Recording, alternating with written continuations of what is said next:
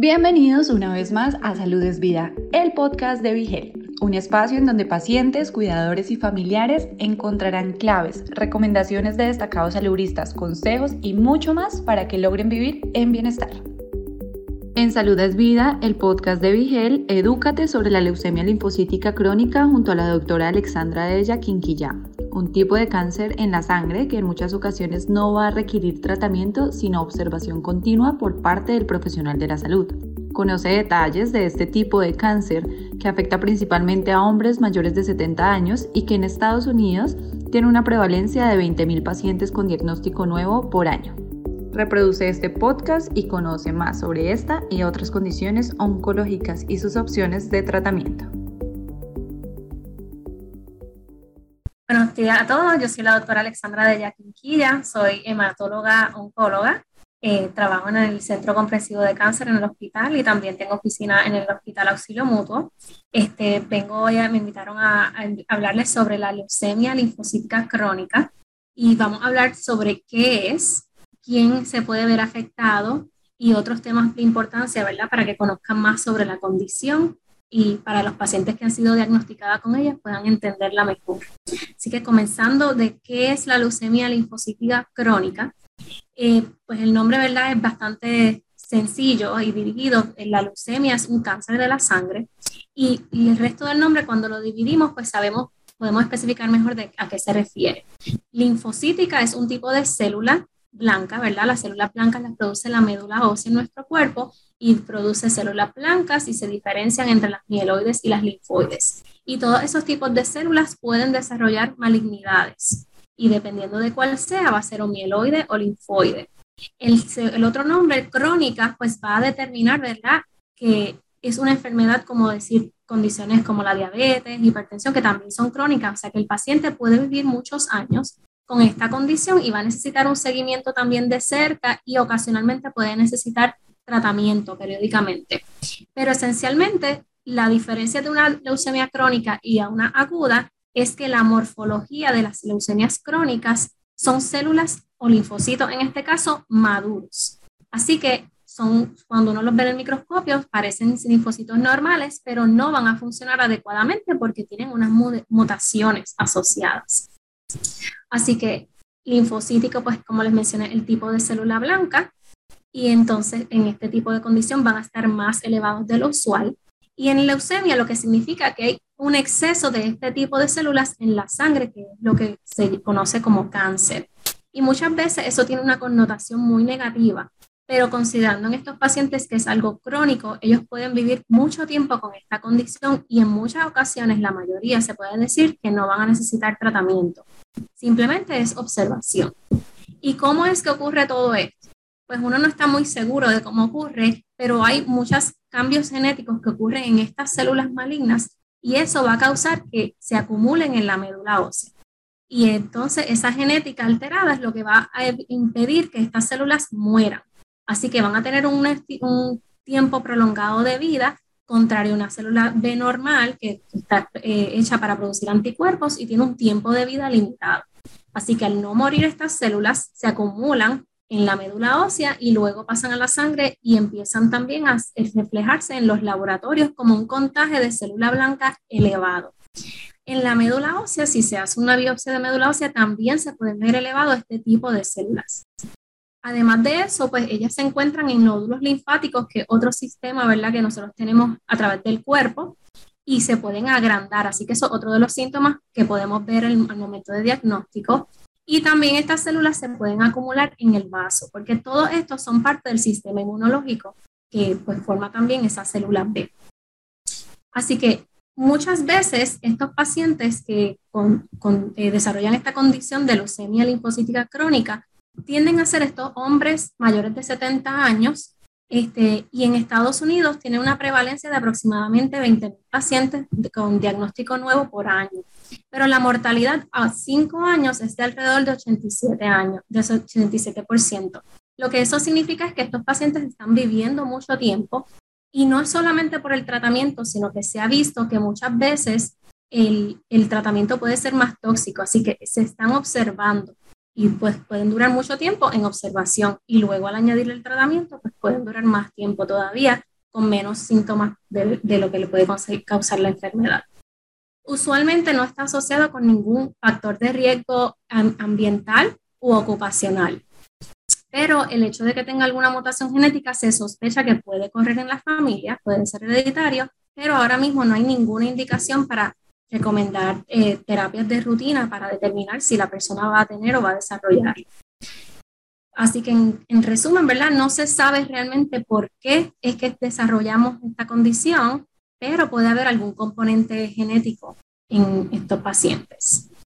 ¿Y dónde es que encontramos esta célula? ¿verdad? Esta célula, como les mencioné, está a través de todo nuestro cuerpo y en la sangre. Y a veces cuando hablamos de tumores sólidos podemos pensar, pues que la primera pregunta que a muchos pacientes se le viene a la mente es, ¿qué estadio tengo? Estadio 1, 2, 3 o 4. En este caso, como es en la sangre, es bien difícil poder determinar, ¿verdad? Si es un estadio 2, 3 y 4, considerando esos mismos criterios que se usan para otros tumores. Pero se ha establecido una guía de, de, de estadio para determinar, ¿verdad? El riesgo, ¿verdad? De que esto progrese. Y eso se utiliza el RISE System y también está el BNet System, son los nombres de las clasificaciones que se utilizan. Y en lo que, lo que toman en consideración para determinar en qué estadio estaría, empezando por el estadio 0 y el más alto siendo estadio 4, pues el estadio 0 es linfocitosis, que tengas las células blancas altas. Y eso, si solamente presentas con linfocitosis, representa un riesgo bajo. Luego entonces, si tienes linfocitosis y nódulos agrandados, eso sería entonces un estadio 2 por la clasificación del RAI y esto sería entonces un riesgo eh, moderado. Y un estadio 2 es incluimos que ya entonces tiene envolvimiento del vaso o del hígado y que se agrandan en conjunto con los, eh, las células blancas elevadas, pues sería también un riesgo intermedio. Y estadio 3 y 4 ya son riesgos mayores donde ya estamos viendo cambios en la celularidad de la hemoglobina y de las plaquetas. O sea que los pacientes desarrollan anemia y trombocitopenia. Y eso es porque ya la médula está tan envuelta con la producción de los linfocitos que entonces se afecta la producción de las otras células. Pero en la realidad es que esto se puede diagnosticar de diferentes maneras y los diagnósticos, la mayoría de los pacientes tienden a ocurrir en las oficinas de los médicos primarios y los pacientes no tienen ningún síntoma. Simplemente se descubrió que en un laboratorio de rutina tienen las células blancas un poco elevadas. Algunos pacientes también pueden presentar con algún nódulo linfático. Estos tienden a ocurrir más comúnmente en el área del cuello, en el área axilar o en el área inguinal también. Y una pequeña porción de los pacientes presentan con síntomas constitucionales, que son los que llamamos ¿verdad? Más comúnmente, pues fiebre o sudoraciones nocturnas, que significa que amaneces o por la noche te despiertas porque tienes la ropa súper mojada de sudor, o pacientes que presentan con fatiga y pérdida de peso y, que no se explican por qué no fue por eh, eh, inducida. Así que para hacer el diagnóstico es bien importante pues evaluarse como un médico, ¿verdad? Y se hacen ciertas pruebas este, eh, de laboratorios pero en particular cuando vaya a ver un hematólogo oncólogo, pues se va a ordenar una citometría de flujo. Y esto es una prueba que se hace de sangre y va a mirar a las proteínas que están en la superficie de esas células eh, malignas. Y entonces va a ayudar a determinar que la cantidad ¿verdad? sea correcta para el diagnóstico y, se va, y va a asegurarse ¿verdad? que la morfología de esas células va a la par con lo que se considera para eh, leucemia linfocítica crónica. Algunos doctores también pueden este, realizar estudios de imágenes de todo el cuerpo para determinar si hay nódulos o linfadenopatía en diferentes áreas y determinar el tamaño de los nódulos. También se pueden realizar biopsias de médula para determinar cuánto de esa médula está envuelta por esa enfermedad. Pero realmente todo esto, es lo más importante para determinarnos, determinar cuál es el riesgo de que esto sea algo más agresivo o cómo va a responder al tratamiento, una de las pruebas adicionales más importantes es lo que le, decimos, le conocemos como FISH o la hibridación fluorescente in situ, que es una técnica de laboratorio que entonces ayuda a detectar y a localizar esa secuencia en el DNA específicamente donde está alterada. Así que busca por alteraciones cromosómicas, por ejemplo, el 17P o el que, se está relacionado con el TP53 o alguna de lesión del 13Q. Son cromosomas alteraciones que se pueden encontrar y pueden ayudarnos a predecir cómo va a responder el paciente al tratamiento. Pero es bien importante que aunque nosotros hagamos este diagnóstico y encontremos un paciente que tiene las células blancas elevadas y a lo mejor tiene algún nódulo, pero si todos los demás contagios están bien, aunque tenga estas mutaciones, no necesariamente significa que hacemos el diagnóstico y lo vamos a empezar en tratamiento rápidamente.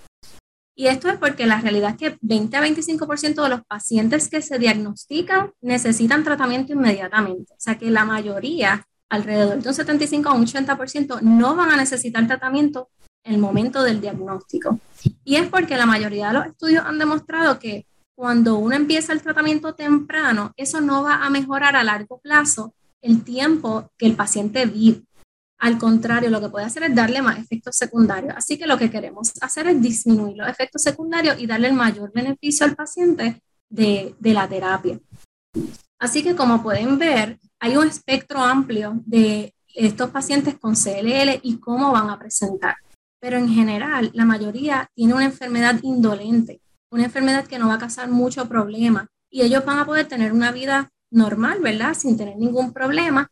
Y mientras sí van, mientras eh, pase el tiempo, van a necesitar un, monitoreo de cerca con el hematólogo oncólogo, con su médico primario, y evaluar si esto va a progresar. Y al momento que progrese, pues entonces puede que necesiten tratamiento. Y mientras más agresivo sea esa genética, pues puede que lo que nos indica es que puede necesitar tratamiento antes, pero no es una indicación para empezar el tratamiento. ¿okay? Así que es bien importante, antes de empezar un tratamiento, las cosas que vamos a estar buscando son cinco elementos. Vamos a estar buscando anemia o que baje la hemoglobina. Usualmente lo que uno utiliza como guía es que le baje la hemoglobina menos de 10. Y estos pacientes pues ya pueden presentar también con síntomas de falta de aire, palpitaciones, fatiga, y eso lo vamos a ver en un CBC, un laboratorio que se utiliza de rutina. Y también a veces la hemoglobina no ha llegado a 10, pero si está bajando rápidamente eso y el paciente tiene síntomas, puede ser una indicación para comenzar tratamiento. El otro punto que utilizamos para comenzar tratamiento sería que bajen las plaquetas. Si bajan las plaquetas, ¿qué, elabora, qué, síntomas pudiésemos esperar? Pues que el paciente comience con sangrado o moretones también. Otro de los síntomas que y usualmente el valor que se utiliza es menos de, menos de 100. Este, otro de los síntomas que pueden ocurrir, ocurrir es que los, tengan nódulos linfáticos, bien, enfermedad bien abultada y que le esté molestando al paciente, que cause dolor o incomodidad a veces estos nódulos pueden crecer hasta más de 10 centímetros y ahí definitivamente es una indicación para comenzar tratamiento. La otro criterio sería el cuarto criterio, que tenga un vaso agrandado y eso puede causar mucho dolor, eh, dolor abdominal o pulsada, que aprieta el área del estómago y causa que se llene rápidamente. Así que eso también es otra indicación para comenzar tratamiento. Y finalmente el quinto criterio que utilizamos es que el paciente tenga los síntomas B o los síntomas constitucionales que le mencione que pueden ser muy incómodos. O sea, que desarrolle fiebre o escalofrío, sudoraciones nocturnas, fatiga o pérdida de peso involuntaria. Así que usualmente si los pacientes no desarrollan ninguno de estos síntomas, pues entonces se recomienda que se observen. Y se observa bien de cerca con un especialista en hematología oncología y una vez se comienza el tratamiento, pues se tomó en consideración varias cosas, como por ejemplo la edad, las condiciones médicas, la genética que hemos mencionado y cuáles son las metas y preferencias del paciente. Y la realidad es que en estos últimos 10 años ha cambiado muchísimo en cómo se trata la leucemia linfocítica crónica. Eh, antes lo que se utilizaba de primera línea eran quimioterapias, que, que son tratamientos intravenosos. Pero eh, gracias a los avances ¿verdad? en la medicina, pues ahora hay muchas moléculas inhibidores eh, pequeños, ¿verdad? Moleculares que pueden dirigirse a estas células malignas y, pueden resultar en mejores, este, mejores este, resultados, valga la redundancia, ¿verdad? Y menos toxicidad contrario a las quimioterapias. Así que siempre es importante que algunas de estas terapias se pueden utilizar de por vida y otras tienen un tiempo limitado, o sea que cuando respondan al tratamiento, pues se puede dar una pausa y se vuelve otra vez al periodo de observación.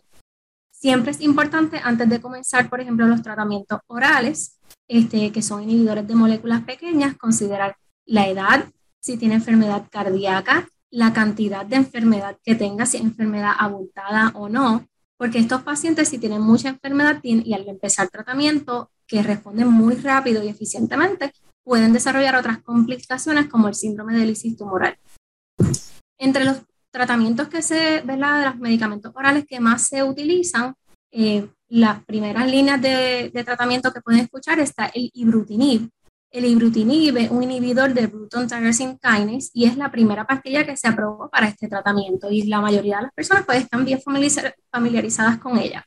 Pero importante saber que tiene un, eh, unos efectos secundarios, ¿verdad? Es una pastilla que se da una vez al día y se puede dar mientras lo tolere, ¿verdad? Hasta que el, el, paciente no lo tolere o hasta que la enfermedad progrese. Así que este, son tratamientos de por vida. También hay otras moléculas, ¿verdad? Como la calabrutinib, que es similar de la misma familia del ibrutinib y tiene unos efectos secundarios más tolerables que el ibrutinib y se puede considerar también en ciertos pacientes. y la otra molécula sería el venetoclax, que es entonces un inhibidor del BCL2 que ayuda en el proceso de la apoptosis celular, que, que muera esa célula. El beneficio del venetoclax es que se utiliza por un año, pero la desventaja es que se combina con un anticuerpo monoclonal, que es un medicamento que se da por vena. Así que todos estos eh, medicamentos se toman en consideración, como le mencioné, el paciente y que es más beneficioso para ellos y considerando también sus condiciones médicas. Y lo bueno de esto es que si hay una falla en la primera línea de tratamiento, pues pueden venir otras líneas de tratamiento, entre esas mismas, alternarlas y el paciente pues en general lo va a tolerar bastante bien. Pero de igual forma, además de eso, tenemos otras alternativas en pacientes mayores que no, pueden, no quieren tomar una pastilla todos los días, pues tenemos también este, terapias como los anti-CD20, los anticuerpos monoclonales, eh, que ahí incluye rituximab, obinutuzumab y el ofatumumab, que son eh, dirigidos a las células B también, anti-CD20, que son unos marcadores de las células B. También se puede dar, se da intravenoso y se da por un tiempo específico y luego se puede eh, remover una continuar el medicamento una vez se logra una remisión de la enfermedad. Y la otra alternativa que usualmente se ofrece más para pacientes jóvenes este, es la quimoinmunoterapia, que es una combinación de medicamentos que se dan por vena, ¿verdad? Y pueden ayudar a es un tratamiento más agresivo, pero por eso se ofrecen pacientes más jóvenes y pueden ayudar a tener un mejor control a largo plazo de esta enfermedad.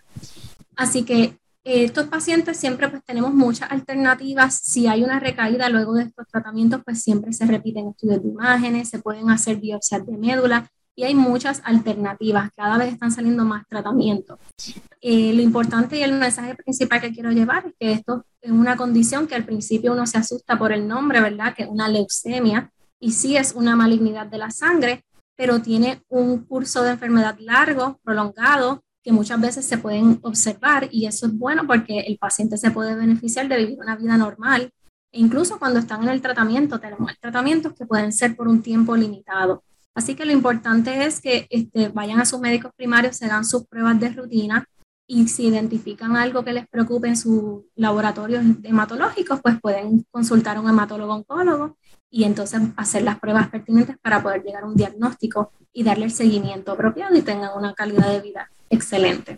Así que gracias mucho por la oportunidad eh, y cualquier duda estamos a la orden. Si te gustó el contenido, no olvides seguirnos en tus redes sociales favoritas. Nos encuentras como Vigel PR. Todos los temas de interés para alcanzar tu bienestar hacen parte de Salud es Vida, el podcast de Vigelte.